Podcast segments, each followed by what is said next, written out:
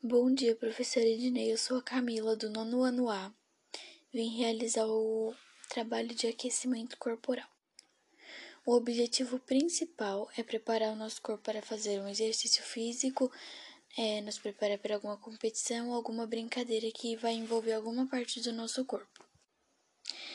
O aquecimento corporal também previne que o nosso corpo sofra alguma lesão durante esses procedimentos que eu falei agora há pouco é, como uma brincadeira, um exercício físico, se tivermos em alguma competição, o aquecimento corporal previne que a gente possa quebrar alguma parte do nosso corpo, é, deslocar algum osso ou qualquer outro tipo de coisa que irá prejudicar a gente durante esses procedimentos.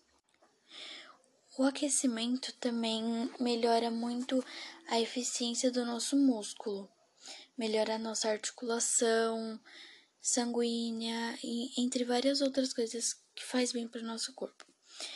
E fazendo todos esses aquecimentos durante algum exercício físico, ele não exige tanto esforço do nosso coração.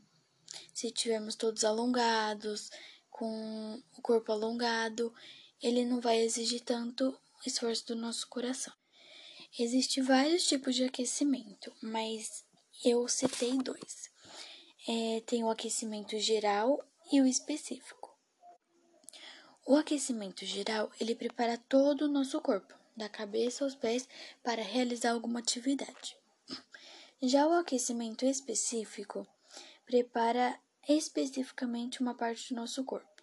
Por exemplo, se a gente vai fazer uma corrida ou atividade de salto, ele vai preparar especificamente a nossa perna, porque é a parte que mais vamos usar naquele exercício físico.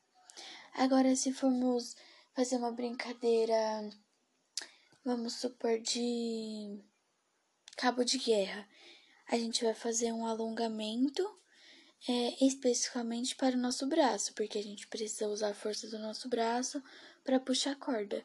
E é ali que a gente tem que especificar o alongamento. Bom, esse foi o meu trabalho. Espero que esteja bom. Espero ganhar uma nota boa também, porque eu gravei esse áudio muitas vezes.